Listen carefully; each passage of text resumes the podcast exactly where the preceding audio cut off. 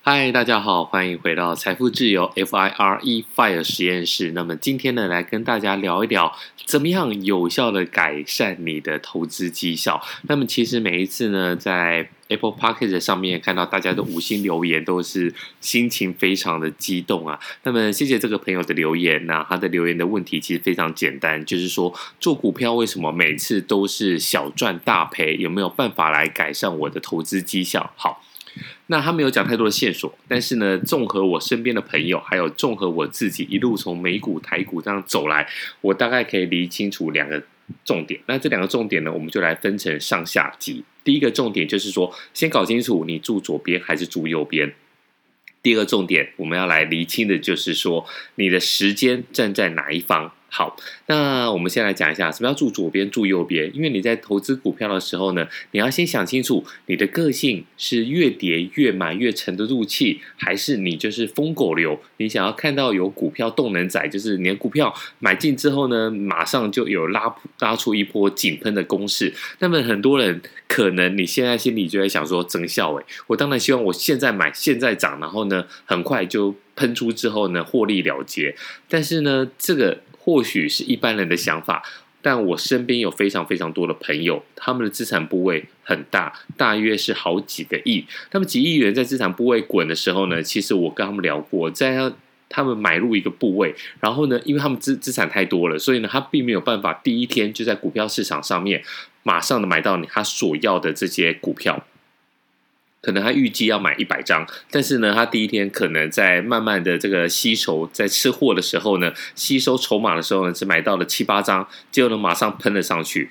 这个时候，他们反而会有很大的警觉性，他们想说是不是有跟单仔，或者是有程序程式交易，或者是诶有什么他们不知道的事情。所以呢，在这种情况之下呢，他们反而会马上的全仓退出。他们认为说呢，如果市场上有他们没搞清楚的事情，他们宁愿先空手，宁愿赔掉手续费，或者是小赚，他们就先出手。所以呢，在投资的哲学里面呢，你要先搞清楚你到底是左边还是右边。那我们简单的来分，所谓的左边呢，就是说你股票在跌的时候，就跌到了它的你的持有持仓成本以下。然后呢，比如说你买八十块的股票，然后往下跌，跌到七十五块的时候，你就会加码两张；跌到八呃七十块的时候呢，你要加码四张；跌到六十块的时候，你要加码五张。那你为什么要这么做？因为你看好说它的长期的价值是在那个地方的，比如说它的股票的现值，他认为你认为说它应该会有回到一百块的一个机会，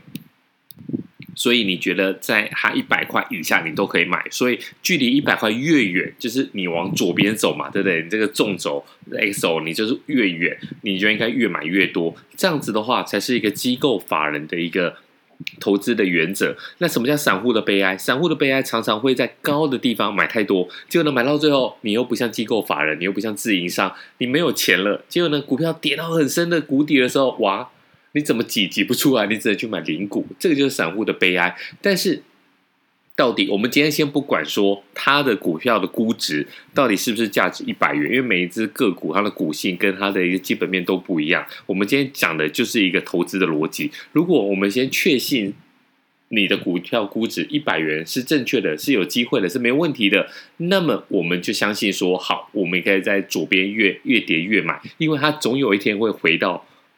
正确的估值上面嘛，这个其实很多人在讲的这个老雷与狗，就是说股票呢，就像股价就像是一个小狗一样哦，你在遛狗的时候，它往前跑，往后跑，然后动来动去，但是有一根绳子，那根绳子是什么？就是经济面。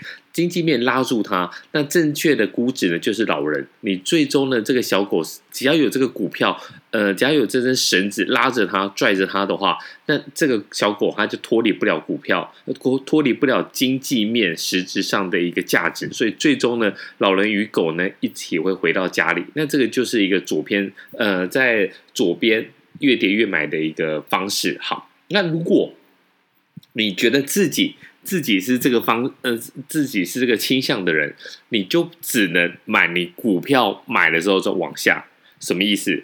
就是说，如果今天股票买八十块，你下一张股票你不能再超过八十块以上买，为什么呢？因为如果你是这样买的话，其实你是右侧交易仔。什么叫右侧交易？右侧交易就是说，我们相信股票的价值呢，已经 price in 所有所有的东西，包括你的技术分析，包括你的基本面，包括你的筹码面。这个股价你要相信市场是有效率的，它股价价值已经在那个地方。比如说你买八十块，为什么涨到八十五块？可能就是因为你买了八十块，也有可能别人买了八十一、八十二，慢慢股把股价给垫高，也有可能是机构投资人或者他内部关系人，他知道说哇，我们下一季的订单其实没有问题，出货很畅旺，然后呢订单满手，所以内部投资人他内部人他自己也下去买，所以在右侧交易仔的概念就是说。比如说这张股票我买八十块，然后呢，下一张股票它涨到八十二的时候呢，我再买一张；涨到八十五的时候我再买；它涨到一百的时候我再持续的加买。这个叫金字塔的买法，它追求的就是一个股票动能，它追求的就是说呢，我看到了股票的确实确定它的这个涨势成立之后呢，我再进去追。